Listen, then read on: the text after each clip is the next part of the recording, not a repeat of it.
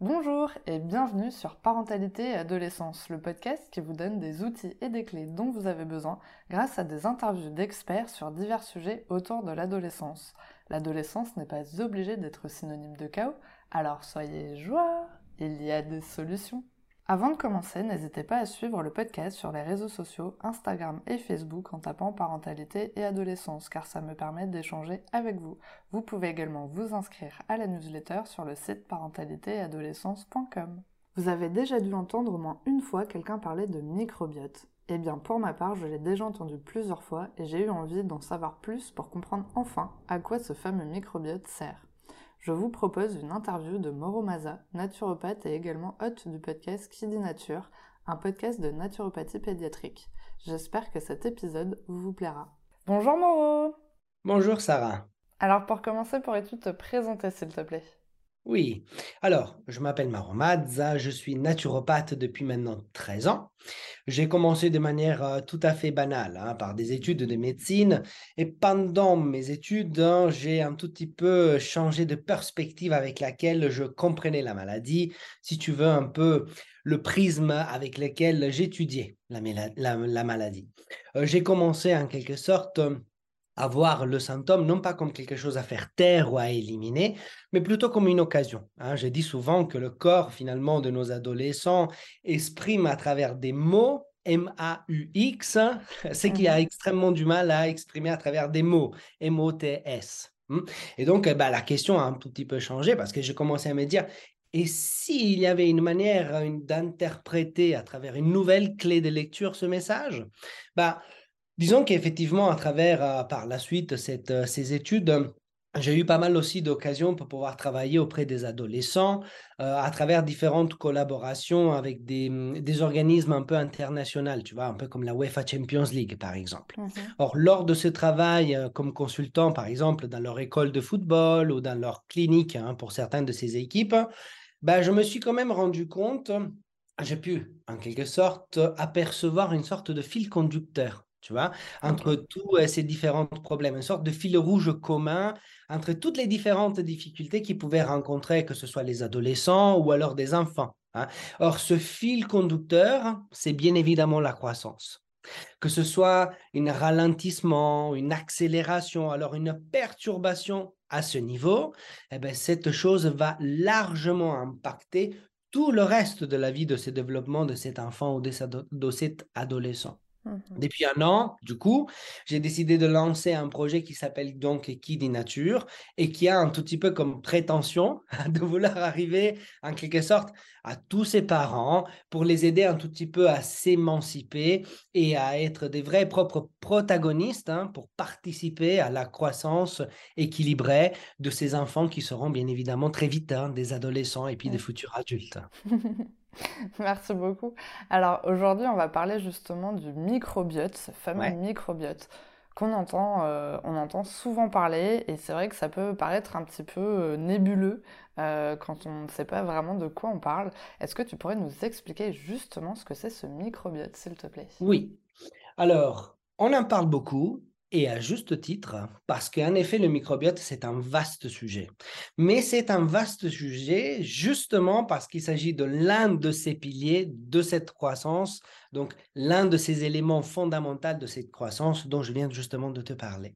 Alors disons que pour essayer de simplifier les choses, hein, pour essayer de faire en sorte qu'on ne soit pas les seuls qui y comprennent quelque chose aujourd'hui. Je vais, je vais essayer d'expliquer ça de manière un peu pragmatique, hein, une manière un tout petit peu amusante. Je trouve que moi et toi, on a la grande chance de pouvoir parler aux parents, à ces professionnels, ou disons à tous ces gens qui côtoient en quelque sorte les adolescents et les enfants. Du coup, permets-moi d'estimer que ça sert strictement à rien de se perdre dans des divagations scientifiques, euh, que l'on se gargarise avec des termes beaucoup trop techniques. Je fais le choix plutôt d'utiliser des analogies, des métaphores, de manière à prendre justement cet argument qui est le microbiote et qui est un argument extrêmement complexe et le rendre bien plus accessible. Disons que le but hein, que j'aimerais, c'est que les gens arrivent en quelque sorte à se le représenter dans l'esprit. Mhm. Or, ceci ne signifie pas qu'on ne peut pas être précis, hein. bien au mhm. contraire. Donc, lorsqu'on parle effectivement d'un microbiote qui euh, est défini aussi parfois euh, flore microbienne ou microbiome, eh bien, on est en train, en quelque sorte, de parler de tout cet ensemble de micro-organismes qui peuplent un environnement donné. Or, ces environnements donnés dans notre corps sont différents. Effectivement, on peut trouver différents microbiotes dans différentes parties de notre corps. Disons tout de même que ce microbiote joue un rôle central dans différents domaines. Premièrement, dans l'immunité, car il représente, si tu veux, une vraie propre barrière, une vraie propre frontière entre le monde de l'extérieur et le monde de l'intérieur. Dans la digestion et dans l'assimilation des nutriments, ainsi que bien évidemment, incroyable mais vrai, dans le monde des émotions. Hein? D'accord. ça va être un tout petit peu toutes ces choses-là dans lesquelles on va parler aujourd'hui. Ok, super. Alors justement, quels sont les différents microbiotes? Alors, on peut effectivement trouver principalement quatre typologies de microbiote. Or, quand je dis typologie, en réalité, je suis en train de mentir parce qu'il s'agit toujours de la même chose. Il s'agit toujours de cet ensemble de micro-organismes, mais on les répartit selon où est-ce qu'on les trouve. Donc, effectivement, on a le plus connu qui est le microbiote intestinal et qu'on retrouve donc principalement au niveau du côlon, la partie finale de l'intestin, le ou aussi gros intestin, je pense qu'on appelle ça comme ça en français. Mm-hmm. Euh, on en trouve bien évidemment aussi au niveau de la peau, et on l'appellera donc le microbiote cutané. Pour ce qui concerne les filles, on en a aussi, enfin, vous en avez également au niveau vaginal, et puis on en a un également au niveau oral. Or, moi, je pense, en réalité, qu'on parle de la bouche, mais aujourd'hui, on est de plus en plus en train de découvrir puis va beaucoup plus bas, on en a aussi au niveau de l'ésophage. Donc moi, je te définirais plutôt ça comme un microbiote de la sphère ORL. Hein. C'est beaucoup plus correct. Alors, disons que chacun de ces microbiotes bah, comprend des milliards de bactéries, de virus, hein, de champignons et tout un autre tas de micro-organismes.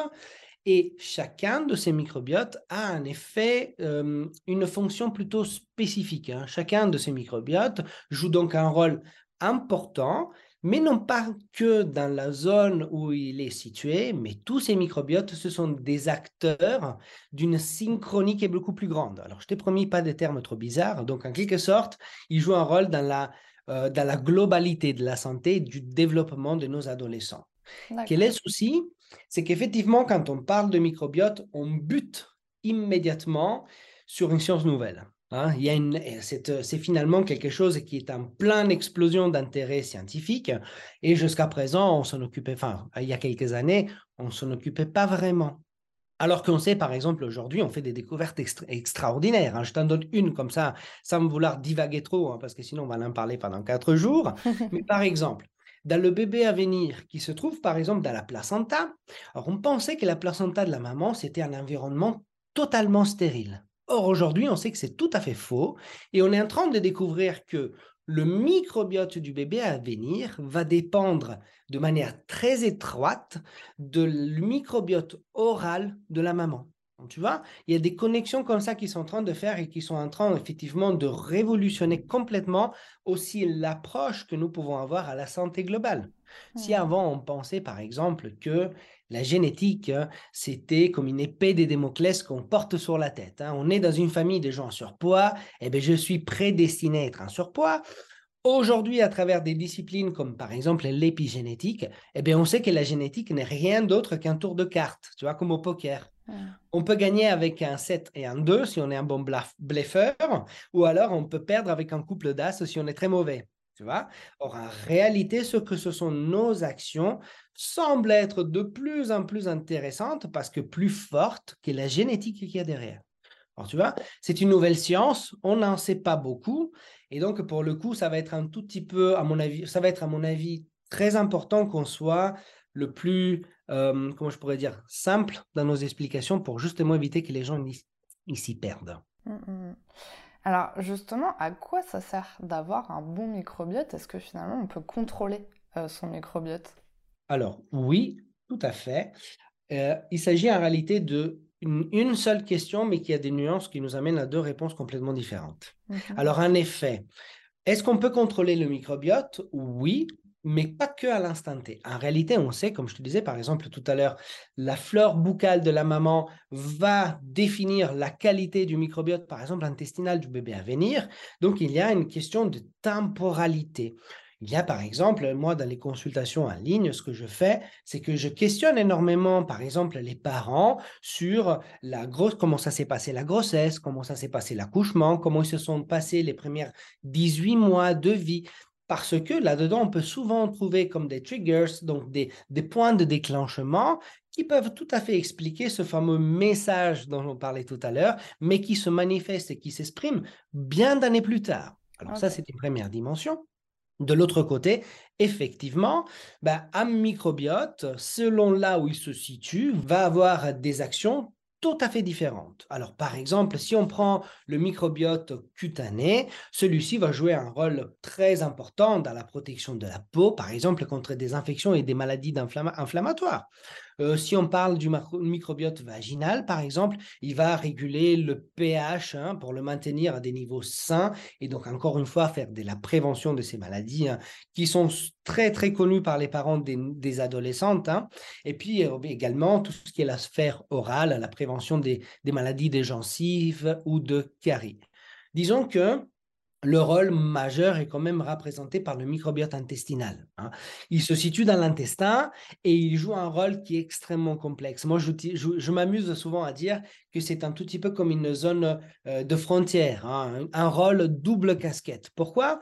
Parce qu'à la fois, il va s'occuper de tout ce qui va rentrer à l'intérieur. Et donc, on pourrait parler de la digestion, de l'assimilation, en règle générale. Et donc, c'est grâce à un bon microbiote que ce que nos adolescents vont manger va réussir ou pas à arriver à destination. Et donc, ce n'est plus vrai hein, que nous sommes ce que nous mangeons. Malheureusement, nous sommes ce que nous réussissons à assimiler, chose qui est tout à fait différente et qui dépend principalement justement du microbiote. Et puis par la suite, évidemment, à tout ce qui est l'aspect, si tu veux, un peu plus métabolique et donc la gestion de l'énergie. Pour faire simple, quand on parle de gestion d'énergie, on parle de quoi? Eh bien, Des pics d'énergie ou des pics de fatigue que souvent nos adolescents peuvent rencontrer le long de la journée. Par exemple, à l'école, après avoir mangé un snack, par exemple, qui est très, très sucré, vont avoir, vont avoir une énorme poussée d'énergie, d'énergie, mais qui est très faible. Parce que dans l'espace de quelques minutes, je dirais 20, 30 minutes, elle va redescendre, elle va être suivie par un coup de pompe. Tu vois? Donc, euh, oh, bien évidemment qu'on va pouvoir gérer cette chose, mais à la fois, ce même microbiote donc, qui gère ce qui rentre, bah, il va devoir gérer aussi ce qu'il ne faut pas qu'il rentre, tu vois, ce qui doit rester dehors. Et donc, si tu veux, un rôle plutôt, on pourrait dire, immunitaire. Ce qu'il faut quand même considérer, c'est que le microbiote, on parle quand même d'un truc hein, qui pèse 1,5 kg, plus ou moins comme le cerveau. Là, il y a déjà une première connexion, hein, mais de choses qui sont en soi invisibles. Alors imagine, hein, c'est comme avoir affaire avec une population. C'est extrêmement complexe parce qu'il y a énormément de dynamiques qui rentrent en jeu et que, en quelque sorte, va falloir savoir prendre en considération. Donc, je pense qu'il y a autant de microbiotes que de gens sur Terre, en quelque sorte. Tu vois Alors, aussi, comme tu me disais tout à l'heure, troisième nuance de cette question, qu'est-ce qui se passe s'il y a une perturbation? Au niveau de ces microbiotes mmh. Donc tout va bien, on a compris qu'ils jouent un rôle de protection, de maintien, d'assimilation, mais si ça ne va pas, qu'est-ce qui se passe? Eh bien encore une fois, on peut être confronté à des adolescents qui produisent par exemple des troubles digestifs, des maladies inflammatoires de l'intestin, des ballonnements, jusqu'à arriver aux intolérances ou bien aux allergies, euh, même la sphère, tu vois, du surpoids. On sait aujourd'hui qu'une obésité ou une résistance à l'insuline, il est directement lié à la qualité du microbiote qu'il y a derrière. S'il y a une perturbation, par exemple, au niveau du microbiote cutané, eh bien là, nos enfants, ça c'est très bien connu aussi par tous les parents d'enfants, vont présenter des infections de la peau. Tu peux imaginer par exemple de l'acné ou euh, de l'eczéma. Hmm? Alors, ce qui est important également à savoir, c'est que le rôle du microbiote ne s'arrête pas là. C'est incroyable. Hein et en quelque sorte, il joue un rôle incroyable dans le monde des émotions. Tu sais, moi, je m'amuse souvent à expliquer ça pour avoir et m'être tapé quand même quelques cours de neurologie dans le passé. Euh, je préfère définir les émotions comme si c'était des cocktails. Tu vois, c'est très parlant. Pourquoi? Parce que si finalement on définit un cocktail, donc une recette d'un mélange de différents ingrédients, eh bien, on se rend compte que pour les émotions, c'est exactement pareil. C'est juste qu'au lieu d'être des alcools forts ou des softs, eh bien, on parle de neurotransmetteurs. Alors, tout de suite, hein, ça met un frein en jaune, ce sont des mots qui ne plaisent pas, ça. Alors, quand on parle de cocktail, c'est beaucoup plus simple. Pourquoi? Parce que si une émotion est alors un cocktail, ben alors là, on pourrait se demander qui est le barman, où est-ce qu'on a les stocks. Alors, le barman, c'est facile à comprendre. Hein. C'est ce que moi j'appelle le bureau de complications d'affaires simples. C'est bien évidemment le cerveau qui se fait tous les mélanges? Pourtant, les stocks de ces ingrédients-là se font pour la plupart, et puis surtout pour ceux qui concernent les émotions plaisantes, au niveau du côlon. Ça veut dire quoi? Ça veut dire que le 95% de la sérotonine produite dans le corps, elle est produite dans l'intestin même si elle est utilisée dans, le cerveau, que là, par exemple, la dopamine, hein, donc l'hormone du contrôle, le fait de se sentir motivé, discipliné, etc., etc. C'est très important pendant les études. Encore une fois, au 80%, elle est produite au niveau de l'intestin. L'oxytocine, le fait de se sentir en paix avec le monde, aimer les autres, etc., etc. Il me semble autour de 60% produite encore une fois dans l'intestin. En quelque sorte, pour la faire brève, qu'est-ce que je suis en train de te dire? Je suis en train de te dire que si c'est ta fête d'anniversaire, tu invites tes amis, ok? Mais tu n'as plus de rhum dans ton KGB, eh bien, ils n'auront pas de morito. Hein. tu peux les piéger autant que tu veux, soit par des techniques de, euh, euh, comment je pourrais dire, de gestion émotionnelle, de la méditation, de la sophrologie, de l'hypnose. Hein. On s'acharne souvent sur nos ados sans considérer que peut-être il y a une carence, mais au niveau biologique, rien à voir avec la psychologie. Et justement, c'est là où plus la science euh, euh, avance, plus on revient aux bases et aux sources des choses. Parce que moi, en première ligne, je suis désolé, mais c'est vrai, quand j'étais à la fac de médecine, moi aussi, je me moquais des Chinois qui disaient que notre première cerveau est l'intestin. Alors qu'aujourd'hui, on est en train de le découvrir. Parce qu'en mmh. quelque sorte, c'est ce que nous sommes en train de dire. Alors, en quelque sorte, si tu veux, je pense qu'il est très important qu'en tant que parents, l'on s'occupe hein, de nos adolescents et de leur équilibre au niveau du microbiote, parce que c'est en quelque sorte leur assurer également un développement sain et un équilibre émotionnel. Hmm. Du coup, euh, donc c'est hyper intéressant, merci beaucoup, ça permet de, vraiment mieux comprendre comment ça fonctionne. Euh, mais du coup, je me mets à la place euh, des personnes qui nous écoutent. donc on, a compris ce que c'était un microbiote et comment ça fonctionnait. Mais du coup, à son niveau à soi ou pour son enfant, euh, comment on sait euh, finalement euh, bah, ce qu'on doit manger ou ce qu'on doit faire? Parce que souvent, tu vois, on peut entendre parler de compléments alimentaires ou tu vois, quand tu parles de carence, on se dit bah, peut-être qu'il faut que je prenne une cure de magnésium parce que je ne sais pas, il y a un truc qui ne va pas. Enfin voilà, comment finalement on arrive à savoir bah, ce qu'on doit faire pour soi, quoi? Ouais. Alors effectivement, c'est une, c'est une question assez complexe parce que à chaque adolescent un point de départ qui est différent. Tu vois, tu faisais un exemple que c'est quelque chose de très intelligent. Pourquoi? Parce que beaucoup de mamans, ils se disent, bah, il a des crampes, il a des douleurs de croissance, je vais lui donner des sels minéraux. Pourtant, peut-être que son alimentation est déjà pleine de ces sels minéraux. Mais son microbiote ne permet pas une intégration, une bonne assimilation. Or, tu sais, un microbiote qui est dysfonctionnel, on appellerait ça une dysbiose, tu vois, mais un microbiote qui n'est plus équilibré, il ne sera pas capable d'assimiler le magnésium d'une pilule, tout comme il n'est pas capable de l'assimiler dans un produit, entre guillemets, naturel, un produit alimentaire, tu vois. Donc, le problème reste le même. C'est pour ça qu'à mon avis, beaucoup trop de parents sont effectivement euh, confrontés à des conseils un peu passe-partout et qui tombent très facilement dans la banalité. Qu'est-ce qu'on va leur dire à ces parents? Qu'il faut qu'ils aident leur adolescent à manger ça mais bien sûr, il le savait même, il le savait déjà. Qu'il faut limiter l'utilisation des antibiotiques, ça aussi on le sait déjà. Qu'il faut pousser leur enfant, euh, leur, euh, leur adolescent à avoir une bonne hygiène de vie, bon courage, tu vois. Donc, à mon avis, il faut qu'on simplifie. À mon avis, il faut qu'on soit le plus pragmatique possible. Alors, il y a, à mon avis, un équilibre à trouver entre bon science et bon sens, tu vois. Mmh. L'équilibre, il faut le trouver. Alors, moi, je pense à trois conseils principaux qui s'adaptent plus ou moins à tous les points de départ hein, et que n'importe quel parent qui va nous écouter ou nous regarder aujourd'hui va pouvoir prendre en compte dès demain. Tu vois? Mmh Alors, principalement, À mon avis, il faut s'occuper de la plus grande carence qui passe en sourdine, hein, très silencieuse, auquel tout le monde est confronté, surtout les adolescents, qui est une carence au niveau des fibres. Pourquoi les fibres? Parce qu'il s'agit de la nourriture pour ces fameuses bactéries qui composent le microbiote. Alors à ces niveaux-là, je conseille toujours en consultation de l'ispagoule, euh, qui est appelé aussi du psyllium blond, qui à travers deux capsules par jour, hein, donc c'est quelque chose de tout à fait facile même pour un adolescent, mais il va venir vraiment nourrir toutes ces populations bactériennes. Deuxième chose qu'il faudrait faire, c'est euh, bien évidemment intégrer des probiotiques. Mais alors encore là, euh, si on veut vraiment être un peu pointilleux, moi je dirais qu'il faudrait vraiment trouver des probiotiques un peu spécifiques à chaque adolescent. Est-ce que ce sont des probiotiques qui vont plutôt stimuler la fonction immunitaire, par exemple?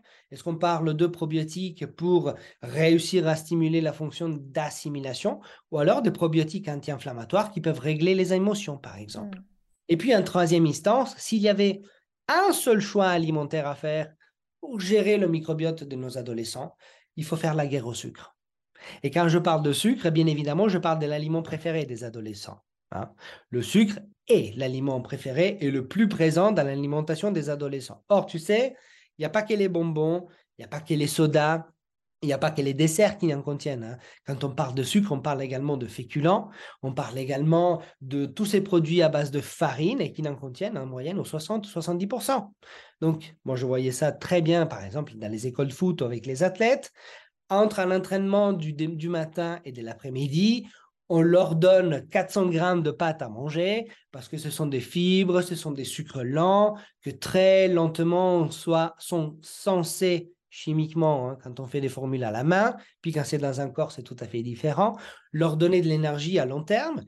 In fine, ils sont en train de manger le 70% de ce qu'ils sont en train de manger, ce n'est que du sucre. Et donc, au final, on voit que les effets inflammatoires à répétition se produisent. Donc, première chose, pour moi, et seule grande règle, c'est la sensibilisation de nos adolescents à ces problématiques pour pouvoir leur permettre de mieux gérer le sucre. Après, par la suite, bien évidemment, on peut adapter l'alimentation, on peut faire un travail au niveau de la micronutrition, macronutrition, mais là, on va tomber immédiatement sur de la technicité que les parents vont avoir extrêmement du mal à maîtriser, non pas parce qu'ils sont stupides, hein, mais c'est très difficile d'avoir une, la, réalité sur ce qui est le point de départ de nos enfants. Alors là, bien évidemment, il va falloir se référer à quelqu'un qui soit un peu agile hein, dans cette chose-là, qui à travers une anamnèse serait capable plus ou moins de définir ce point de départ et d'adapter une cure par la suite.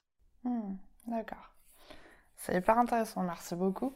Euh, et c'est vrai que je trouve que ça se rapproche aussi beaucoup de, des questions liées euh, à l'alimentation, euh, qui est aussi un vrai, un vrai sujet. Bah Parce oui. que maintenant, on a tellement d'informations qu'on ne sait plus quoi manger, comment manger, ce qu'on doit prendre, ce qu'on ne doit pas prendre. Et effectivement, comme tu le disais tout à l'heure, j'ai trouvé ça assez intéressant de dire que finalement, il y a autant de microbiotes que de personnes. Euh, parce que du coup, bah, on peut se dire ah bah tiens, euh, un tel a arrêté de manger euh, tel aliment ou telle chose, et du coup bah je vais faire pareil parce que ça a l'air de bien marcher. Et en fait, finalement, peut-être que sur nous, ça n'a pas du tout le même effet. Donc, donc en fait, c'est ça aussi, je pense, qui est assez complexe, c'est d'avoir de comprendre le mécanisme, d'avoir les informations, mais en même temps de ne pas savoir euh, bah, ce qui est bon pour nous ou pas, euh, et du coup de devoir faire plus ou moins euh, finalement des tests pour savoir un petit peu ce qui se passe. Quoi.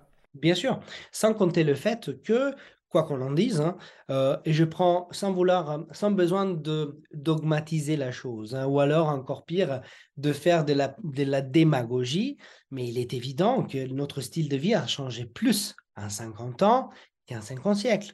Et malheureusement, notre génétique n'a pas suivi la vitesse de nos pensées. Tu vois, aujourd'hui, il y a la mondialisation, on mange des mangues en Alsace en plein hiver, et comme tu vois bien, c'est ça qui rend la chose encore plus complexe, parce qu'aujourd'hui, quand une maman me dit, mais mon fils, il mange beaucoup de pâtes, il adore, je dis une bêtise, hein, des spaghettis al sugo, euh, à la sauce tomate. OK? Ouais, mais quand on dit ça, ce n'est pas dire grand-chose. Quelle pâte? Quelle sauce tomate? De quelle origine? Industrielle, faite maison, par des tomates de conserve, tomates qui étaient de saison ou pas de saison. Enfin, tu vois, les nuances. En fait, on a été à la recherche d'un confort, parce que tu sais, nos grands-parents, il y a 70 ans, ils n'avaient pas le frigo. Hein. Il Mmh. n'existait pas. Alors, tu te rends compte qu'est-ce qui a changé entre-temps? Hein? Or, ce qui est vrai, c'est que on y perd tout de suite la pédale. On va, on a été chercher un confort qui nous a amené un problème très complexe aujourd'hui. hein. L'un parmi tous, par exemple, ce sont les allergies. On est passé, ils ont fait x10 dans l'espace de 20 ans. Et je lisais récemment euh, des, euh, par le- les, revues de l'Ordre des médecins que l'OMS estime que dans les prochaines années, on risquerait d'avoir une population mondiale aux 50% allergique. Moi, je dirais allergisée. Or, quelle est l'idée? C'est qu'effectivement, le problème est toujours cela. Plus on va voir quelque chose de précis, plus on complexifie la situation. Pour moi, il est important aujourd'hui que justement les parents puissent avoir des lignes guides pour pouvoir permettre de, si tu veux, limiter la casse. Et rien que cette limitation de casse va déjà permettre une remise en route de plein de mécanismes positifs dans le corps de nos adolescents et qui vont par la suite évidemment changer les choses. L'idée c'est quoi? L'idée c'est que c'est un peu comme le sport. L'idée ce n'est pas tout faire, l'idée c'est de mieux faire. Tu vois Mmh. même s'il s'agit de faire moins, même s'il s'agit d'enlever. Le plus souvent dans l'alimentation, il faut enlever hein, plutôt que sélectionner. Enfin, ou alors sélectionner. Mais bon, Ouais. ça c'est un autre, ça c'est un autre discours. Mmh. Et du coup, j'ai une question qui me vient, c'est vrai que je je t'ai pas posé cette question. Est-ce que le microbiote évolue au fil du temps? C'est-à-dire que quand tu es un enfant, un ado, un adulte, et puis après une personne âgée, est-ce que euh, c'est toujours le même microbiote ou il y y a une évolution un petit peu... euh, Non, euh, en effet, alors encore une fois, question simple qui n'en est pas une. Alors, mais moi, ce sont mes préférés. hein. Alors, l'idée, c'est quoi? Alors, il y a une, un développement du microbiote. On sait, à règle générale, hein, encore une fois, hein, si quelqu'un va voir cette vidéo dans deux ans, probablement, il nous entendra dire n'importe quoi. Pourquoi? Parce qu'entre-temps, peut-être les, les, recher- res- les, recherches scientifiques vont nous faire mentir. Ils auront certainement évolué. Mais on sait plus ou moins aujourd'hui que le microbiote se développe dans les premières 24 mois de la vie d'un enfant. Donc, ces 24 premiers euh, mois sont donc fondamentales dans un correct développement. Mais ce qui est vrai, c'est qu'il n'y a pas de législation dans le corps humain. C'est un corps qui est vivant et qui change et qui est en perpétuel contact avec le monde extérieur. Ce qui veut dire qu'effectivement, il y a des facteurs qui peuvent, tout comme il y a des facteurs qui peuvent l'améliorer, eh bien, il y a plein de facteurs qui peuvent, à fur et à mesure, le détruire. Ce que j'ai dit souvent, et je me rattache un peu à la notion de l'épigénétique de tout à l'heure, on peut naître avec une génétique de dingue et mourir à 30 ans de sexe, drogue et rock'n'roll, ou alors on peut naître avec une, une génétique un peu moyenne, mais par le biais de nos styles de vie, des choix que nous faisons, finalement mener une vie qui est tout à fait correcte. Alors, le microbiote, effectivement, change énormément, peut être impacté, par exemple, par les émotions, par le style de vie alimentaire, mais même tout simplement par un voyage. Quand on est confronté, qu'on part, par exemple, moi je suis parti avec les médecins sans frontières en Afrique. Et quand je suis arrivé là-bas, je n'avais encore touché ni à l'eau ni à la nourriture et déjà ça allait mal. Pourquoi? Parce qu'il y a l'air. On est au contact. Alors, s'il y a au moins une chose que le Covid nous a expliqué, c'est l'immunité de groupe. Si on pouvait s'observer au microscope, on verrait qu'autour de nous, on a tout un halo euh, de, de, bactéries volantes qu'on interrespire les uns avec les autres et qui va venir modifier effectivement ce microbiote. Donc oui, il y a une évolution qui peut se faire et, et bien heureusement parce que sinon ça veut dire, ça veut dire que si même à bonne, euh, de bonne conscience ou, ben- ou de manière, excuse-moi j'ai perdu le mot moi aussi, forte, euh, euh, Fort heureusement, on peut intervenir sur ce microbiote parce que si à un âge, euh, lorsque nos enfants ils étaient en bas âge, on a fait des erreurs même de manière bienveillante, ça veut dire qu'ils seraient prédestinés tout le reste de leur vie à souffrir. Hmm. Chose que c'est pas le cas. On a, on peut mettre la main là-dessus, tout à Mm. fait. Surtout chez les adolescents, alors je dirais les enfants, parce que pour moi, biologiquement, ça reste des enfants. Je Mm. m'excuse. Hein, s'il y, a des, s'il y a des adolescents, ils ne m'en veulent pas. Mais euh, surtout, je dirais au niveau des enfants, pourquoi? Parce que toute la charge vitale, elle est là. Et donc, eh ben, ils ont de l'énergie à disposition pour pouvoir créer un changement. Quand on commence à avoir mon âge, c'est déjà plus compliqué. Pourtant, je ne suis pas vieux. hein. Euh, du coup, est-ce que peut-être tu as des ressources à nous partager euh, sur le sujet du microbiote? Je sais pas, peut-être euh, des livres, des sites ou voilà, des, des choses Oui, un petit peu qui peuvent être intéressantes. Comme je te disais tout à l'heure, c'est compliqué. Pourquoi? Parce que c'est encore une fois l'intérêt scientifique est quelque chose qui s'est développé de manière très récente. Et bizarrement, même s'il s'agit d'un microbiote, on en a parlé de sphère ORL, on a parlé d'intestin, de, de peau, de vagin, eh bien non, ce sont les neurosciences qui s'en intéressent. tu vois? Et donc, quand on parle de neurosciences, on parle de certaines disciplines dans lesquelles très rapidement on tombe sur des technicités ou des choses qui sont un tout petit peu, si tu veux, réservées à une population un peu avertie. Mais malgré tout, fort heureusement, il y a des gens qui se prêtent à l'exercice de la vulgarisation. Alors à ce niveau-là, je te dirais qu'il y a principalement deux livres hein, dans lesquels, si par exemple tu me demandais si je veux m'en faire une culture, qu'est-ce que tu me conseillerais? Alors premièrement, j'aurais un livre de Julia Henders, qui est un médecin, plus il est euh, autrichienne ou elle est allemande, je pense que c'est un médecin allemand, et qui offre une introduction tout à fait accessible et assez humoristique hein, aussi à ce sujet, fascinant qui est le microbiote, et le titre du livre est Le charme discret de l'intestin.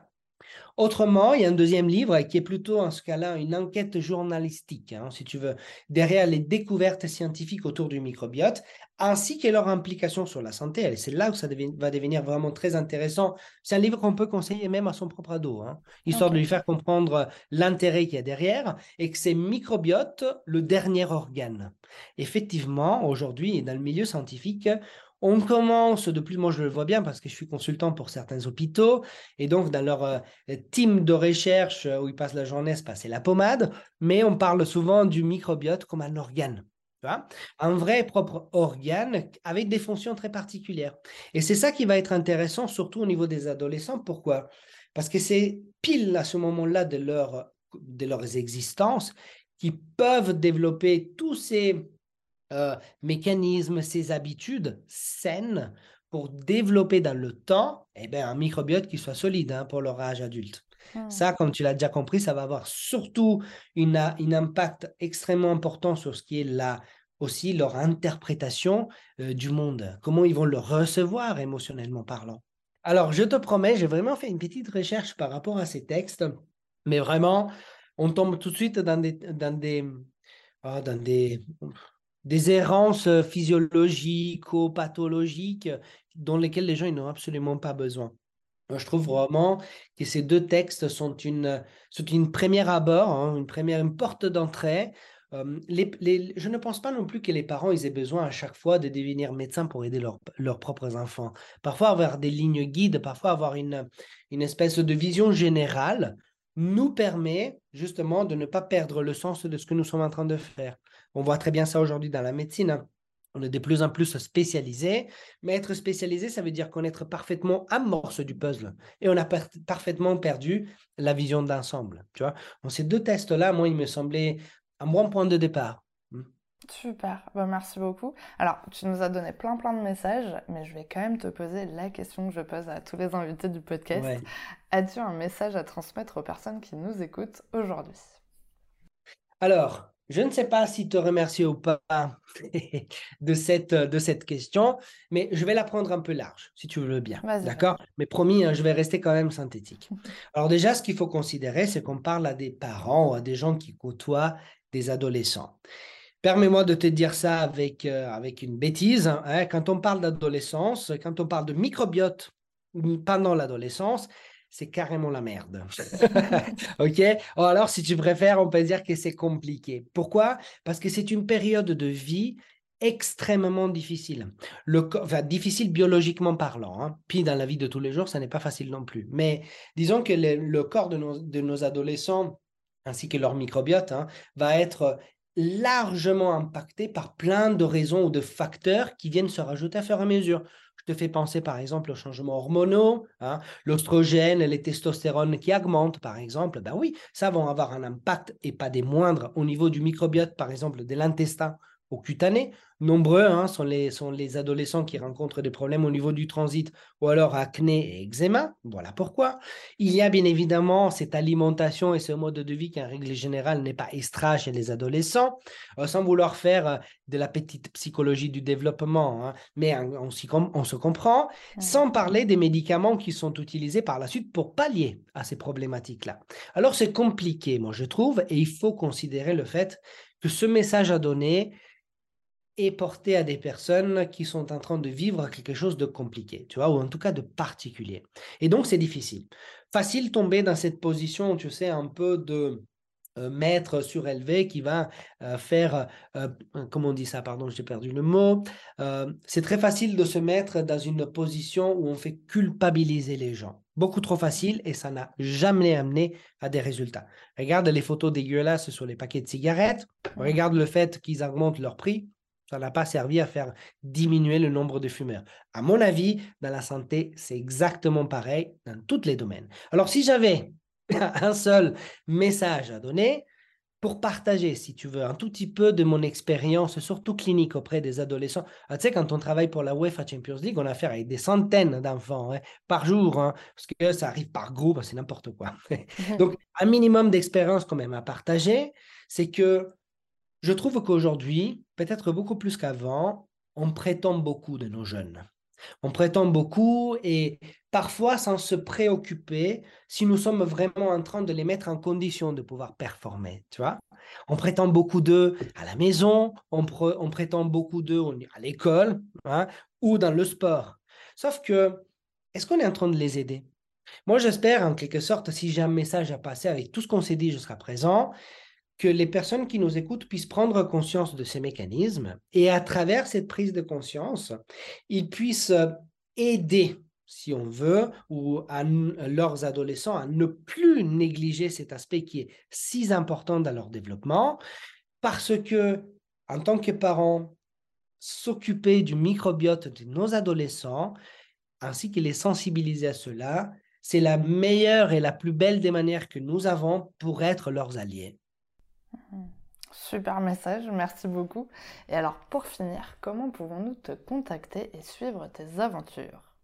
Alors, déjà mon projet, il a un site internet qui est donc kidinature.com.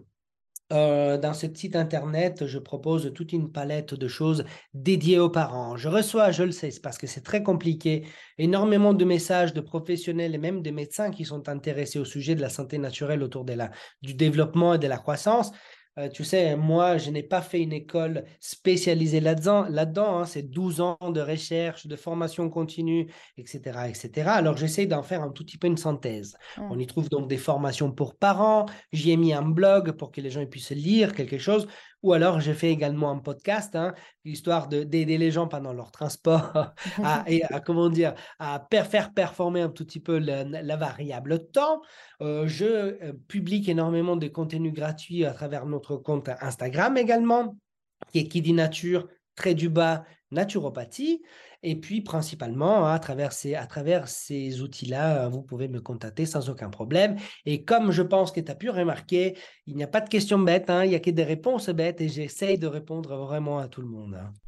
Bah, merci beaucoup. En tout cas, je mettrai tous les liens en description de l'épisode, donc ça sera très facile pour vous de tout retrouver. Et puis, globalement, en fait, il faut aller sur le site internet pour avoir un maximum d'informations. Comme ça, ça sera le plus simple possible. Merci beaucoup, en tout cas, d'avoir répondu à mes questions et d'avoir élucidé un petit peu plus le mystère autour du microbiote. Alors déjà, merci à toi. Merci du temps que tu m'as dédié. Tu sais, ce temps, hein, ce petit moment que nous avons pris ensemble ne reviendra pas. Donc, ça a une valeur inestimable. Faisons au moins tous en sorte qu'il soit utile pour tout le monde. Merci beaucoup.